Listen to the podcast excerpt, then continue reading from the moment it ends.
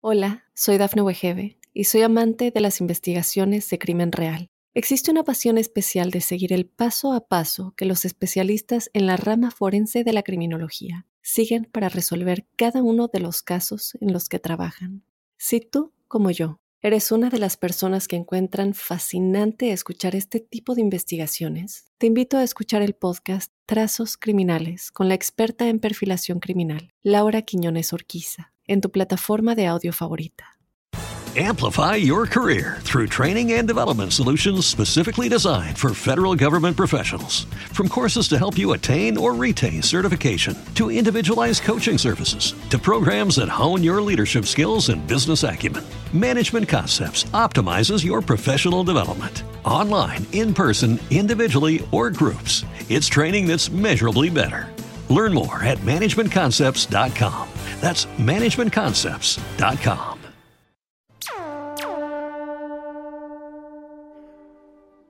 Hola a todos, hoy estamos con un programa especial que nos salimos de, los formatos que solemos hacer, pero creo que vale la pena. Vamos a estar hablando de un informe eh, que se realizó sobre, sin dudas, el caso más emblemático de Argentina, que es el caso de Bariloche de 1995, el caso del capitán Polanco, de Jorge Sipusac, de tantos testigos de élite que nos dejaron durante tanto tiempo sin hablar. Para eso vamos a, a, estar hablando con miembros de Sephora y de Fénix 4 que se dedicaron a hacer un informe que salió en estos días y que a todos se los recomiendo que lo busquen y lo lean porque realmente no tiene desperdicio.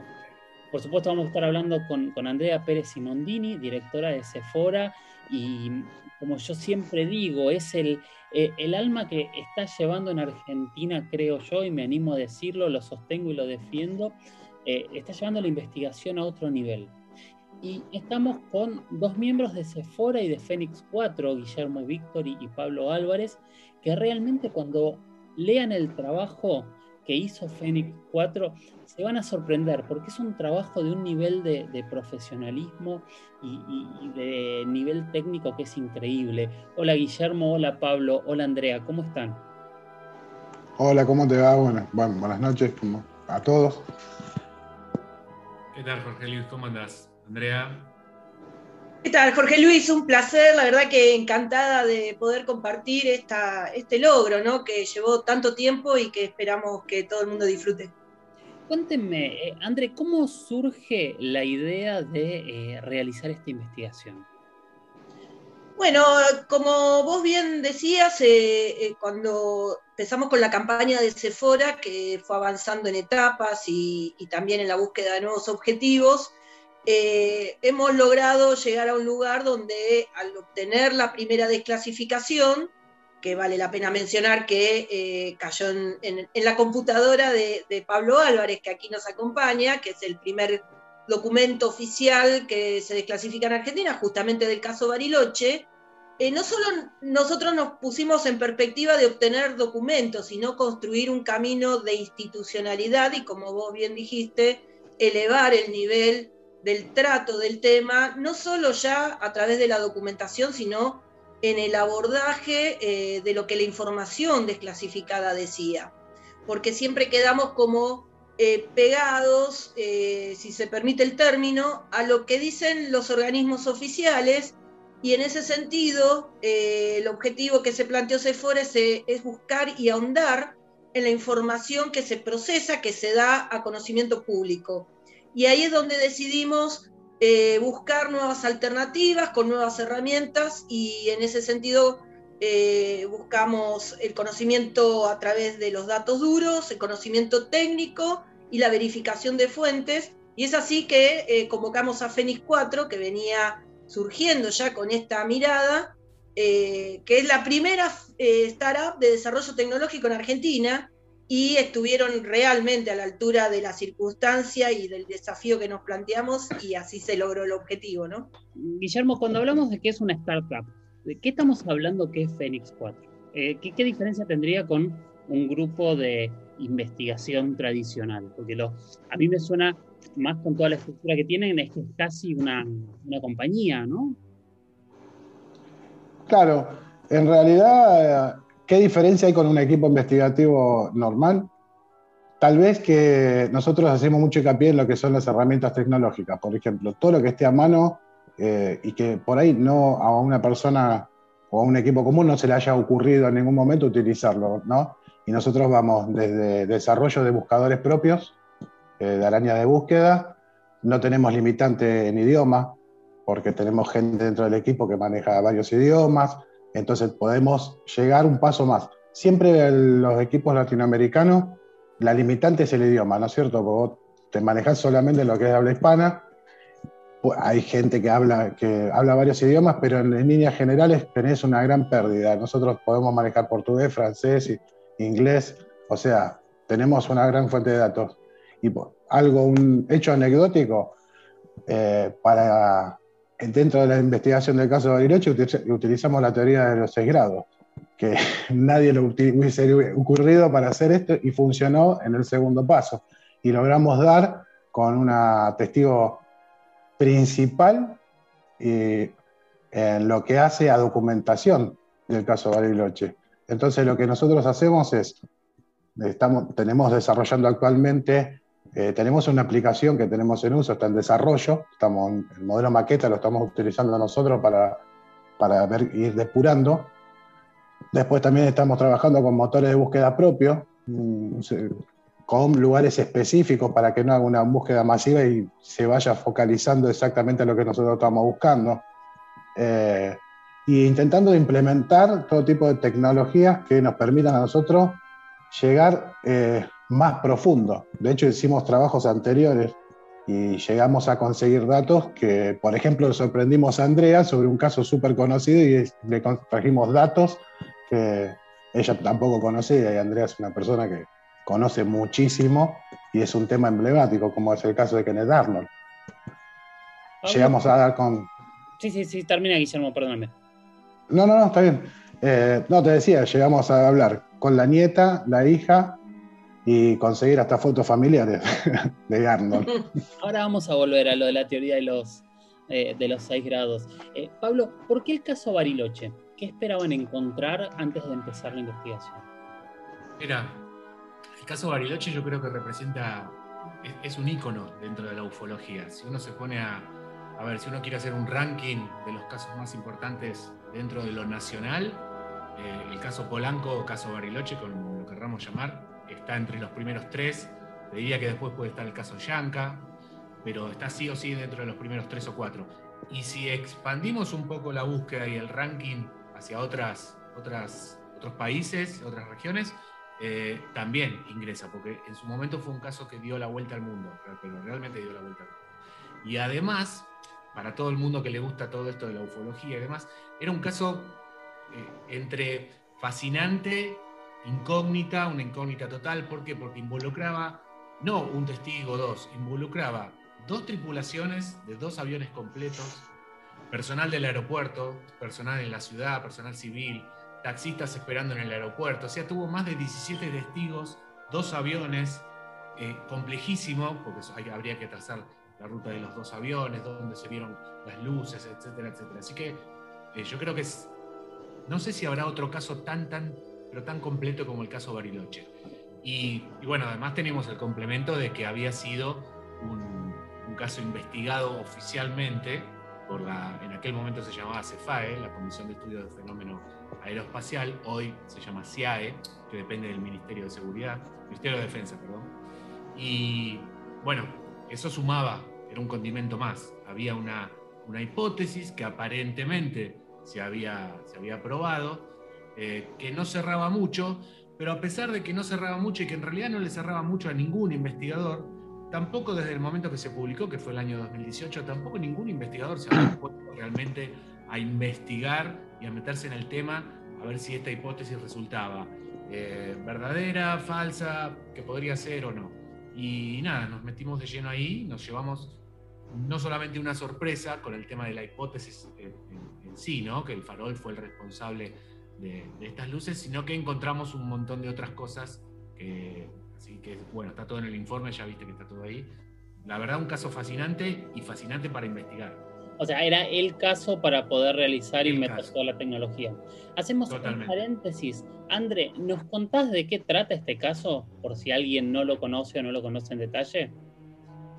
Sí, como no, el 31 de julio de 1995, eh, un avión de aerolíneas argentinas que hacía Buenos Aires-Bariloche, al momento de estar ya en proceso de aterrizaje en la ciudad de Bariloche, eh, es acompañada por un objeto. En esa circunstancia, además, hay un corte de luz en toda la ciudad de Bariloche, lo que obliga al aeropuerto a poner en funcionamiento el generador. El avión tiene que hacer un retome de la operación para el aterrizaje y este, la luz en Bariloche se restablece, pero por protocolos el aeropuerto sigue con funcionamiento del, generador.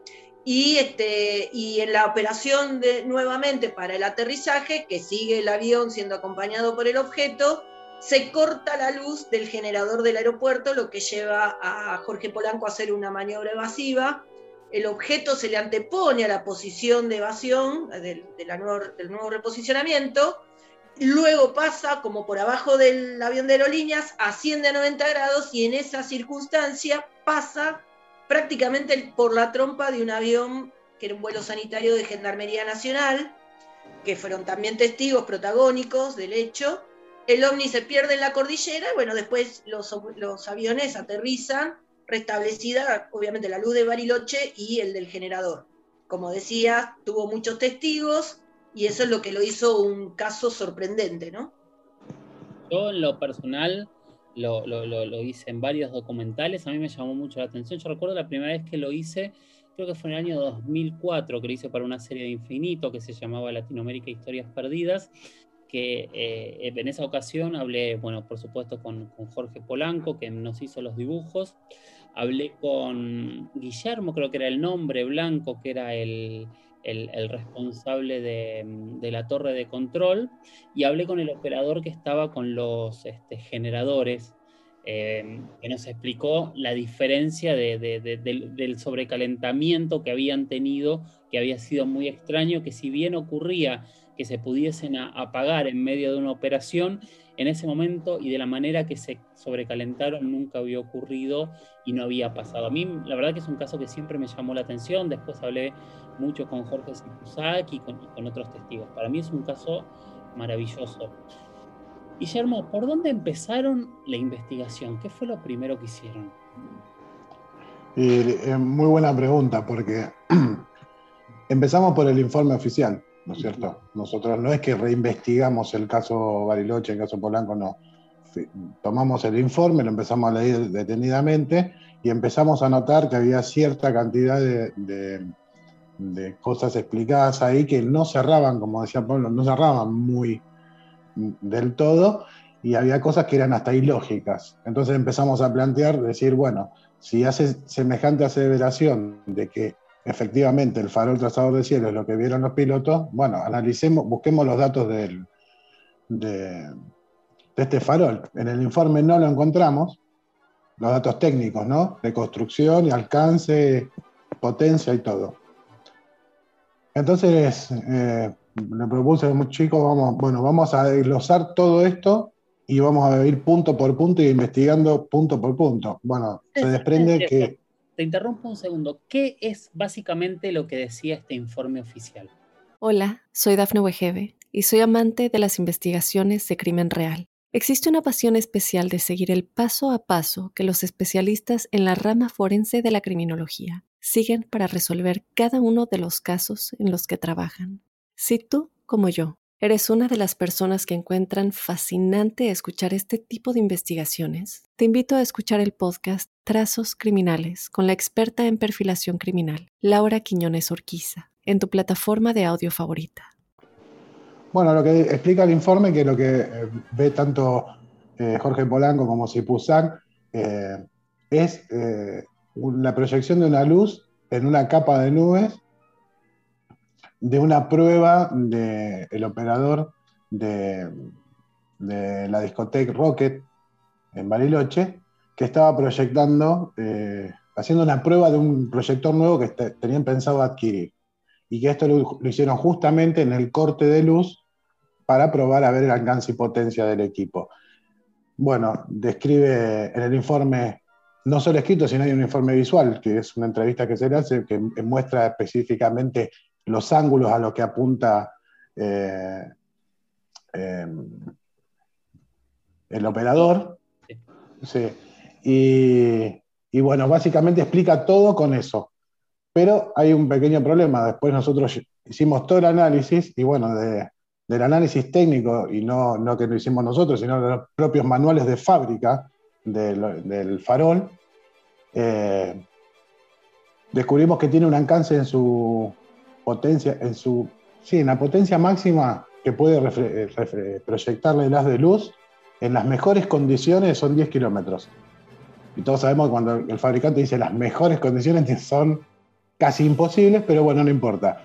Tomemos como, como que sí eh, puede proyectar a 10 kilómetros. El tema es que cuando se le ponen los acetatos, que hacen referencia en el informe, de que hizo la prueba con los acetatos de colores, que ahí es donde intentan explicar lo que decía Jorge Polanco de la latencia del color ámbar que se veía en el objeto. Bueno, eso justamente, eh, viendo eso y las cartas, tanto la que hizo Sipusa, que le hizo a mano, que la verdad que hay que reconocer que una memoria privilegiada porque fue casi exacta el, dibujo a mano alzada que le hace. Eh, descubrimos que eh, hace referencia a que estaba a 18 millas náuticas. 18 millas náuticas son más de 30, 30 kilómetros. Entonces, si el equipo de fábrica en sus mejores condiciones da 10 kilómetros, no podía estar a casi 50 kilómetros de distancia proyectando esa luz. Entonces nos centramos en los datos técnicos, en las capacidades físicas. Después descubrimos que, por ejemplo, hace referencia que apunta dos veces a 90 grados el reflectorista, el reflector, y bueno, físicamente, de fábrica, y todo vuelvo a decir, esto desde los manuales de fábrica del fabricante, es un equipo italiano, eh, de la marca Light, modelo Booster.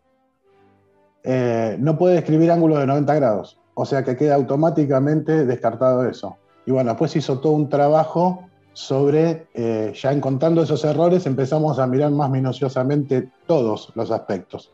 Y bueno, de eso sale que eh, no, no, quiero poner palabras que no, no correspondan, ¿no? pero si fue por negligencia, por desconocimiento, creemos que no, por lo menos lo que hace mi persona, yo creo que no, que no era de conocimiento, porque están muy claras las declaraciones de Sesgade, que es el operador, que eh, dónde estaba exactamente el reflector ubicado en el momento de la prueba. Bueno, eh, la comisión lo sitúa en otro lado, en el informe, que eso sí daría para que la proyección del ángulo de luz, porque hay una imposibilidad de que el reflector pueda apuntar hacia hacia la cabecera de la pista del aeropuerto de Bariloche porque tiene dos edificaciones a los lados. los que no conocen el edificio de, Rocket, está como encajonado, ¿no? Tiene, está metido hacia adentro y tiene dos edificaciones a los costados. Bueno, ahí se hizo todo un desarrollo eh, importante y se calcularon los grados y era imposible, es imposible que a no ser que haya un haz de luz que golpee una pared, gire de toda la vuelta y salga de vuelta proyectado. Es imposible. Entonces ya empezamos a tener mayores cosas y así fueron sucediendo, apareciendo más eh, datos que estaban parcializados, erróneos u omitidos directamente. Ok, entonces ya de movida estamos hablando. La ubicación del proyector eh, en realidad el buscador no podía estar en donde, en donde, en realidad no estaba donde dice el testigo, sino que lo colocaron en otro lado para que apunte, y aunque estuviese en el otro lado para que apunte, la distancia del centro de Bariloche, de Rocket, a donde se vio la luz, es de más de, 10 kilómetros, o sea, estaría fuera de alcance. Eh, yo recuerdo algo que puede ser un, un error en en, mi recuerdo, pero el informe oficial no hablaba de una conjunción de reflejos, como que para explicar ciertas cosas decía que había un reflejo de, del reflector en un lugar, pero que en otro lado el reflejo había sido, yo no recuerdo si era un reflejo de la luna u otra cosa, o estoy totalmente equivocado. No, lo que dice que es que se reflejaba el haz de luz en una capa de nubes. En la capa de nubes baja. Igual hay, hay algún dato que, que es muy evidente. Todo el mundo que haya visto un proyector de estos en discotecas, en restaurante, en algún lado, eh, siempre va a saber el haz de luz que proyecta. O sea, está bien, en la capa de nubes se ve la forma circular, el, diseño que se trace, pero el haz tendría que haber sido visible y ninguno de los testigos habla del haz de luz, sino que ven las luces en el cielo. Entonces, ahí ya el tema, eso, bueno, es un poco especulativo, no, no sería nada certero, pero ya es como que la proyección da que eso ya no era posible.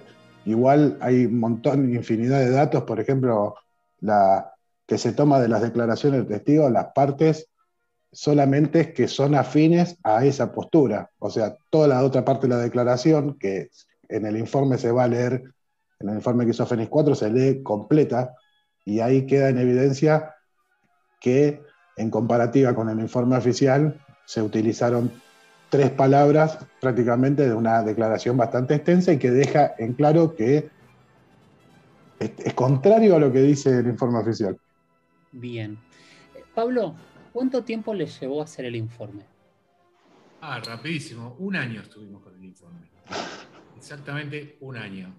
Porque además del informe hay una planilla también, una planilla en Excel, que describe todos los horarios y todos los movimientos y todos los, nosotros le llamamos subeventos, ¿no? Dentro del gran evento caso Bariloche hay un montón de subeventos. Corte de luz, acercamiento de los aviones, giros, maniobras de escape, etcétera, etcétera. Está todo con horarios, tiene solamente 115 casi filas hacia abajo, donde se describe minuto a minuto qué era lo que iba pasando, la fuente, la corroboración de fuente, etcétera.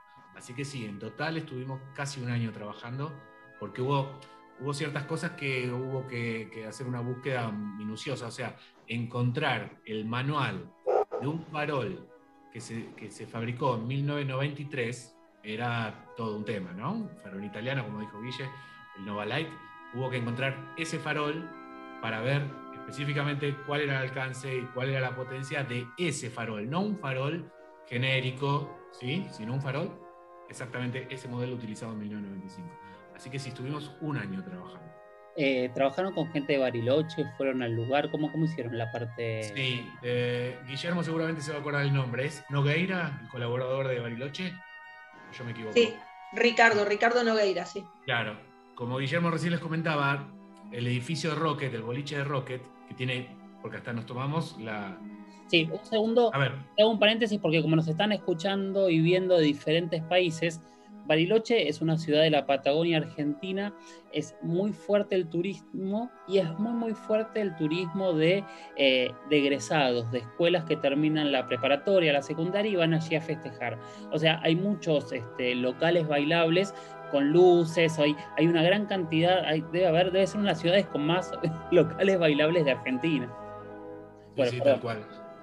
Tal cual. Y, y Rocket, que tiene una fachada muy linda, es muy particular porque no es simplemente un edificio, es un edificio, como decía Guillermo, encajonado entre medio de otros dos.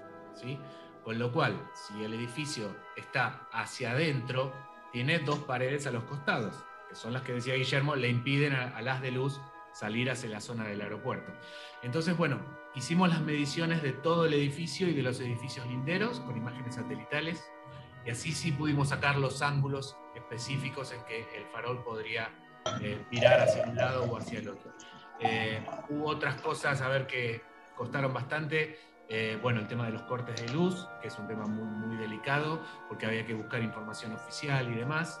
el tema de los análisis de los, de los testigos, porque, ¿qué pasa? CEFAE toma en el informe 2018 testimonios que en realidad no los toma directamente en un principio CEFAE, sino que los toma de una declaración del 2004 que llevó adelante Heriberto Janosch, que era un investigador que vivía aquí en el país, hoy en España.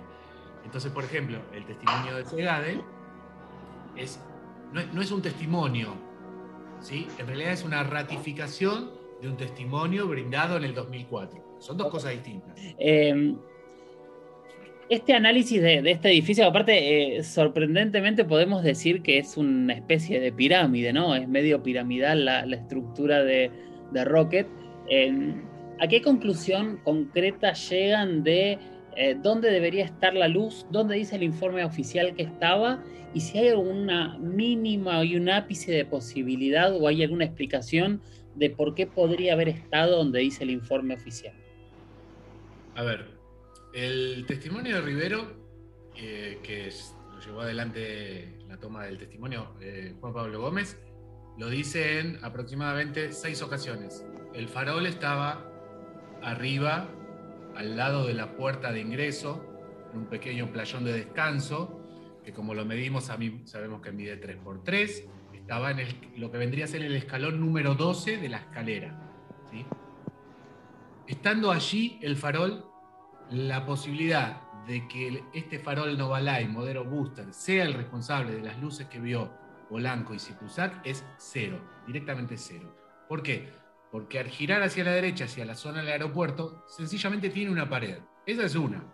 Y el otro detalle, como decía Guillermo, es que tiene máximo 10 kilómetros de posibilidad de alcance. El aeropuerto está a 14 kilómetros de Rocket, pero las luces no se vieron solamente sobre la vertical del aeropuerto, sino que también se vieron hacia el sudeste. Y allí estamos hablando de 42 kilómetros. O sea, un farol que tiene un alcance de 8 a 10 kilómetros es imposible que pueda alumbrar en una capa de nubes a 42 kilómetros. Estos 42 kilómetros surge porque la cartografía que hace eh, eh, traza un arco de 18 millas náuticas. Estos son 33 kilómetros, así que tenemos 33 kilómetros hasta el aeropuerto, más otros 13, 14 hasta Rocket. Es la suma de 42, donde se ubican dos luces, una a 36 kilómetros y otra a 42 hacia el sudeste del aeropuerto. O sea, es, las probabilidades es cero. Sí hay, hay que decir la verdad, hay dos luces que quizás sí podrían llegar a ser eh, proyectadas por el farol. Yo diría una, porque la otra, si bien la dirección podría ser factible, no le da alcance. Una de las luces se ve sobre la vertical de Dinahuapi, la ciudad, y poblado en aquel momento que estaba al ingreso de, de Bariloche.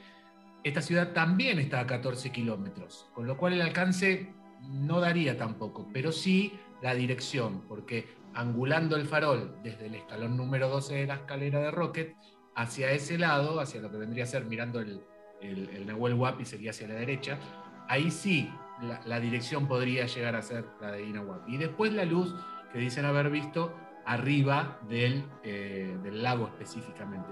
Una luz que, por un lado sí, porque el farol hacia adelante puede proyectar, y de hecho la costa de enfrente del lago está a 7,8 kilómetros, con lo cual podría ser factible. Lo que decía Guillermo antes, que si bien es factible la dirección, no es factible que el farol realice ese movimiento de 90 grados hacia arriba, porque sencillamente está construido de una manera que en cuanto se levanta la parte principal del farol, que es el torpedo, pega en la base, donde están las rueditas del farol y esto hace que no pueda nunca proyectar un ángulo de 90 grados.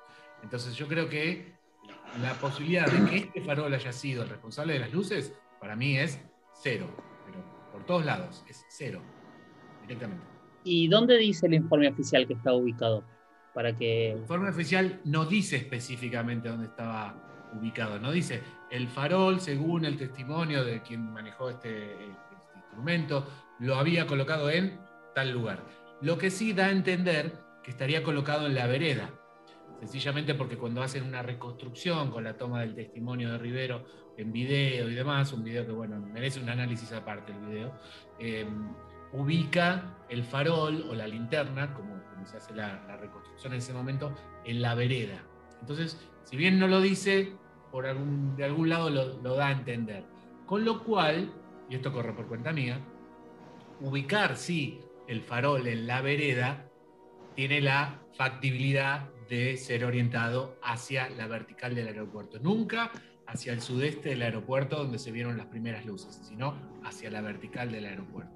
Y, como decía Guillermo, este es un dato que encontró Guillermo haciendo un análisis entre la cartografía oficial más la cartografía de Rubén Sipusac, más la, el video de la toma de, testimonio de Rivero, encontró que la cartografía eh, utilizada en CEFAE 2018 en el informe, en realidad no está bien orientada, según los mapas, según Google Earth y según la cartografía oficial de Aerolíneas Argentinas. Está un poquito desviada, con lo cual sería más factible de hacer coincidir un haz de luz hacia la zona del aeropuerto. Pero bueno, eso quizá forme parte de, una segunda parte, digo. De una segunda parte del debate. Yo recuerdo un detalle, cuando yo lo entrevisté a Sipusak, él me habló de que tuvieron que hacer una maniobra evasiva porque esa luz eh, los iba a chocar y pasó por debajo. O sea, si hubiese sido una luz que, que venía iluminando desde tierra, debería haberlo alumbrado, no pasar por debajo, me parece a nivel lógico. Eh, Guillermo, ¿qué esperan de este informe? ¿Dónde lo publicaron? Y si lo enviaron a, las oficinas eh, eh, oficiales como para tener una respuesta o no es el espíritu del informe. Bueno, ¿qué esperamos del informe? Que se reabra de manera oficial. Perdón. Eh, como bien dijiste, ¿no? O sea, porque el mismo informe reza que a menos que aparezca nueva evidencia investigable sobre el caso, el caso se queda cerrado. Bueno, nosotros estamos brindando en esta oportunidad nueva evidencia que exige, no, ya nos permite, exige una reapertura y un análisis de los datos que nosotros presentamos. ¿Por qué? Por la carencia dentro del informe oficial de, de esos datos que nosotros investigamos. Así que, ¿dónde está publicado? Bueno, lo tenemos publicado en, las redes sociales nuestras, tanto en Facebook como en Instagram. Eh, nos pueden encontrar por eh, arroba eh, investigaciones Fénix 4. De la misma manera, lo tenemos publicado ahí. para descarga de cualquier persona, lo puede descargar, analizarlo, comparar, hacer las comparaciones y yo creo que sí que es interesante mandarlo a Fuerza Aérea, eh, a la Comisión de Fuerza Aérea, como aporte, ¿no? Porque esta investigación del caso Bariloche parte de la investigación civil, de una investigación civil. Y en realidad, particularmente creo que no se hizo una investigación, sino se fueron buscando pequeñas cosas como para darle entidad a que la explicación era la que había hecho o postulado el investigador civil. ¿no? Entonces, en este caso, sería otro grupo de investigación civil en la que aporte las evidencias para que la comisión oficial la, haga una nueva investigación sobre el caso. Les hago una pregunta a los tres de, de, una idea que yo tengo en la cabeza sin ningún tipo de conocimiento y pueden decirme que es una estupidez lo que estoy diciendo con total confianza sobre una posible explicación para el caso Bariloche. A, ver qué opinan. Me gustaría escuchar a cada uno por separado. Que es 1995. Eh, ¿Y si es una prueba de algún prototipo de dron militar? En mi opinión, primero que no es el espíritu, o sea, el, trabajo investigativo que hicimos nosotros no, no, no, no apunta a darle una, una explicación de qué es lo que se vio. Sí explicamos lo que no es y dónde están los errores cometidos por la investigación, ¿no es cierto? A título personal, eh, lo que comentaste vos, sí, puede ser muy factible que pueda ser desarrollo de tecnología desconocida. Te voy a poner un ejemplo muy, muy básico, pero muy, muy tangible, ¿no? Hasta el año 1991, que se presentó las tormentas del desierto, nadie conocía el... A ver, había gente investigadora que ya estaba en el tema y gente avesada en el tema de la aviación militar y tecnología y desarrollo tecnológico conocían el avión, el F-117, el Nighthawk. Pero hasta que no lo presentaron oficialmente, ese avión no existía y es un avión de, de tecnología de sigilo. O sea, y caprichosamente tiene esa forma triangular, con las luces de navegación en, triángulo también, que podrían explicar muchísimos avistamientos de objetos negros en el cielo con luces triangulares. O sea, no estoy diciendo que sea esto, pero lo, digo como eh, hasta que no se blanquea, por decirlo de alguna manera, la información sobre un prototipo, sigue siendo inexistente. Así que puede ser desarrollo tecnológico, puede ser eh, un objeto volador no identificado, son distintas las teorías. Yo particularmente no me vuelco por ninguna, pero lo, que planteas vos sí es, pues, posiblemente, es muy factible que haya sido así. Hola, soy Dafne Wegebe y soy amante de las investigaciones de crimen real. Existe una pasión especial de seguir el paso a paso que los especialistas en la rama forense de la criminología siguen para resolver cada uno de los casos en los que trabajan. Si tú, como yo, ¿Eres una de las personas que encuentran fascinante escuchar este tipo de investigaciones? Te invito a escuchar el podcast Trazos Criminales con la experta en perfilación criminal, Laura Quiñones Orquiza, en tu plataforma de audio favorita. Andrés, ¿qué opinas? Bueno, yo en su momento, acá voy a hablar como investigadora, eh, desde el mismo inicio del caso, eh, me acuerdo que además trabajaba en la FUA y estaba muy pendiente de la Federación Universitaria Argentina, el primer enfoque que hice fue en relación a que en, ese mismo año, en Bariloche, creo que era el 16 de octubre de ese año, iba a ser la quinta, la quinta cumbre iberoamericana, de lo, que se conoce como la, cumbre de las Américas. Entonces, una de las cosas que me enfoqué muy fuerte es justamente al tema de revisión de seguridad. Eh, iba a venir el presidente de Estados Unidos, que en ese momento era todo un acontecimiento, estaba bastante, las, relaciones con Chile no eran de las mejores, veníamos de, tumultos políticos, por lo cual la primera consigna que, miré fue esa, que, que rápidamente descarté por el hecho de que tuve acceso a información dentro del movimiento militar en su momento, con un ex ministro de defensa, y rápidamente lo, descarté porque el evento fue el 31 de julio de ese año y la cumbre de las Américas era a mediados de octubre. Entonces, eh, eso para mí fue la primera consigna. Y después, este, empezando a ahondar eh, con las características técnicas de los sucesos, eh, rápidamente me volqué en una cuestión realmente extraordinaria dentro de todos los eventos, porque ahí aplicando estadísticamente la navaja de Ockham, tan usada por la investigación oficial, básicamente la navaja de Ockham aplica que si muchas personas especializadas con definiciones y declaraciones bastante contundentes este, sobre anomalías, porque acá también una de las cosas a las cuales tuvimos acceso en aquel primer momento es a un testigo fundamental, que era perito y que hizo el peritaje del equipo electrógeno, que es el doctor, un físico, Carlos Rosito, que iba en el avión. Iba en el avión porque en ese momento iba, había un congreso en, el Instituto Balseiro y este Carlos Rosito era investigador eh, del CONICET, que trabajaba en el CITEFA en aquel momento, que es la Comisión de Investigaciones, ahora es CITEDEF, Técnicas y Científicas de las Fuerzas Armadas. Él, en el mismo momento del hecho, hizo la, verificación del transformador y, y arribó a conclusiones absolutamente contundentes que no tenía explicación para esos hechos físicos. Con, mi mamá tuvimos una reunión en mi casa, en mi departamento, eh, una noche bastante tarde, donde él nos dio detalles y, con lujos eh, sobre los eventos físicos que no podía explicar sobre el transformador, por ejemplo.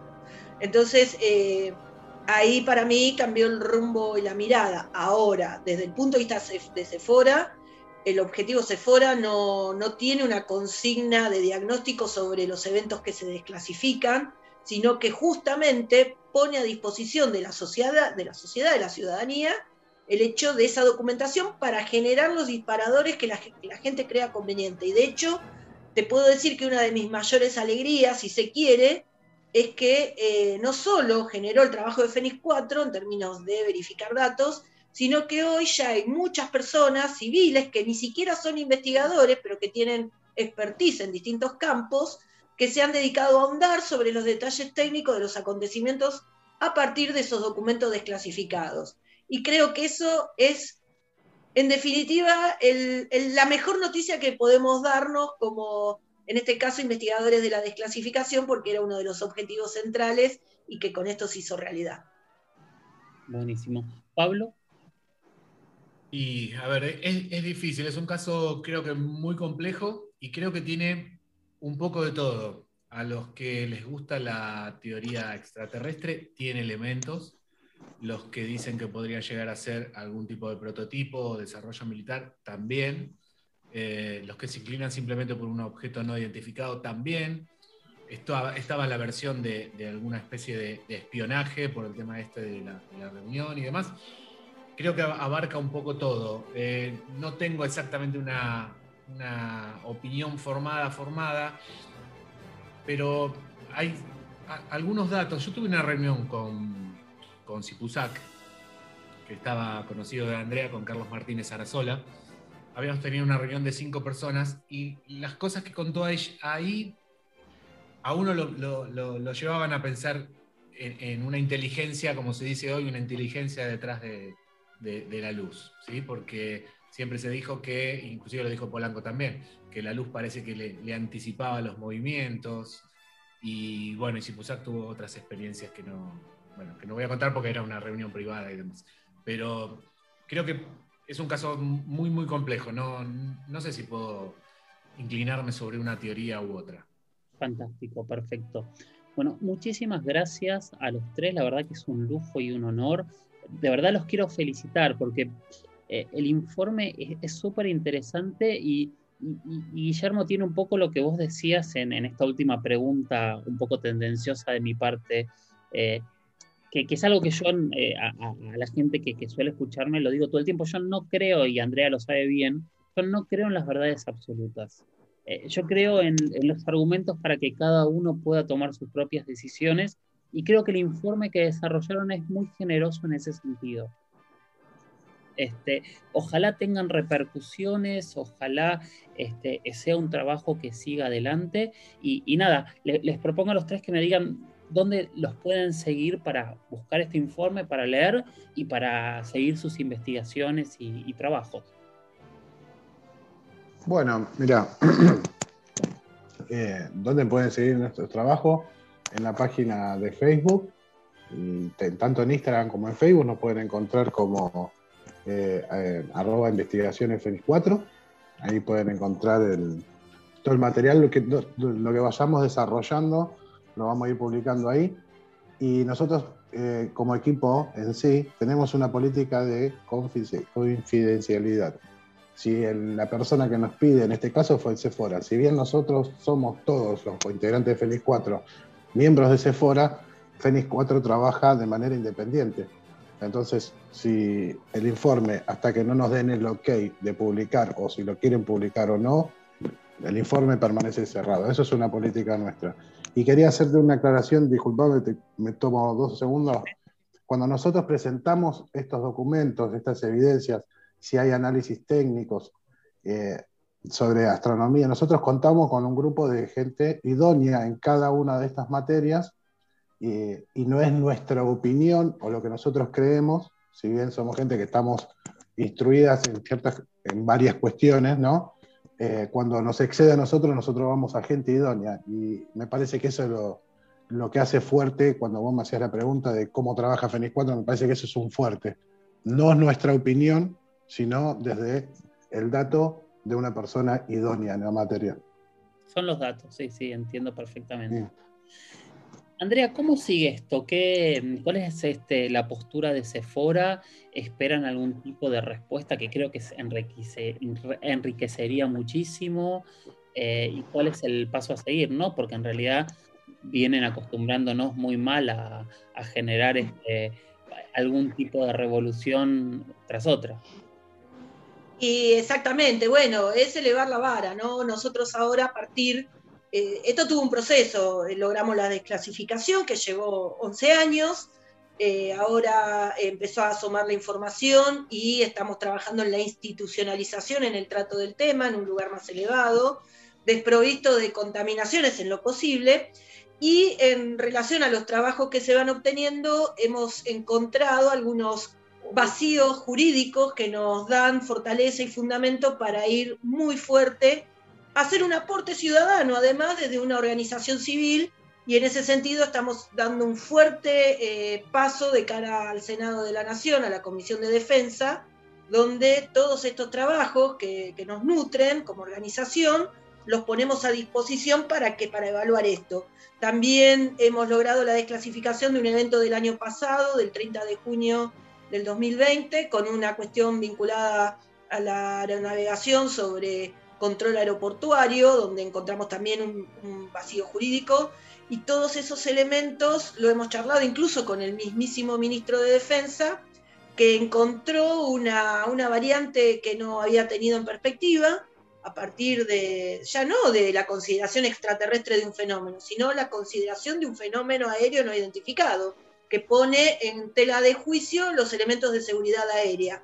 Entonces, ese es el próximo paso que está dándose fuera con las autoridades de la Comisión de Defensa del Senado y esperemos eh, empezar a elaborar un protocolo, además, que dé lugar a los testigos, cualquiera de ellos en todas las terminales aeroportuarias, de aeronavegación, terrestres, eh, marítimas, para que tengan un respaldo sobre denuncias que se puedan profundizar en la investigación. Así que espero que en, la próxima, en el próximo encuentro pueda darte ya por hecho algunas de estas cosas que te estoy mencionando. Fantástico, fantástico. Felicitaciones a los tres. Eh, muchísimas gracias por, por el tiempo, por la predisposición, por la claridad al explicar y, nada, ojalá que para que cada uno que escuche o vea este, este testimonio, eh, busque esos informes, busque los dos, los lea, eh, tome los argumentos, pueda entender y pueda sacar sus propias conclusiones.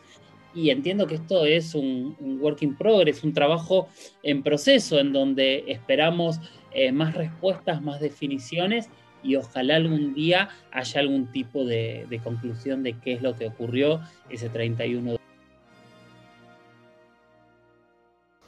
Gracias Fénix 4, gracias Efora por esta charla. Guillermo, Andrea, Pablo, muchísimas gracias por su tiempo y gracias a ustedes por haber llegado hasta acá. Como siempre, me parece que está muy bueno escuchar todas las campanas, tener todos los argumentos en la mano y que cada uno pueda tomar sus, propios, sus propias conclusiones.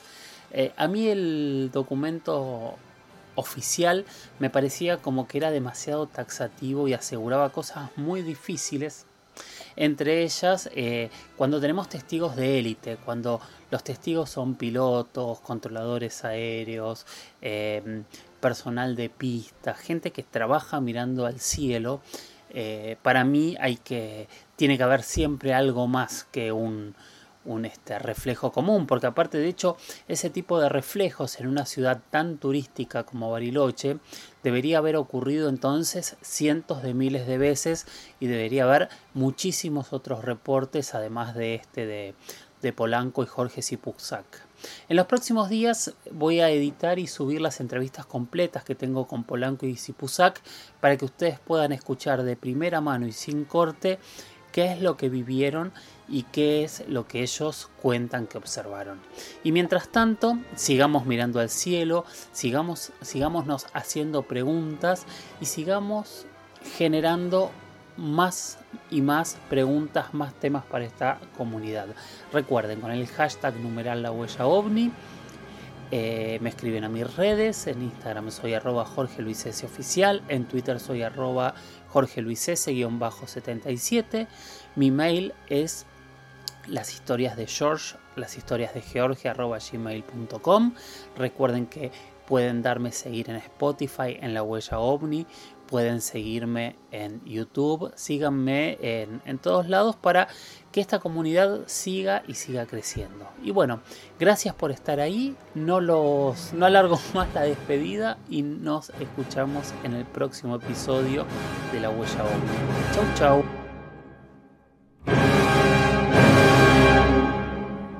Hola, soy Dafne Wegebe y soy amante de las investigaciones de crimen real. Existe una pasión especial de seguir el paso a paso que los especialistas en la rama forense de la criminología siguen para resolver cada uno de los casos en los que trabajan. Si tú, como yo, eres una de las personas que encuentran fascinante escuchar este tipo de investigaciones, te invito a escuchar el podcast Trazos Criminales con la experta en perfilación criminal, Laura Quiñones Orquiza en tu plataforma de audio favorita.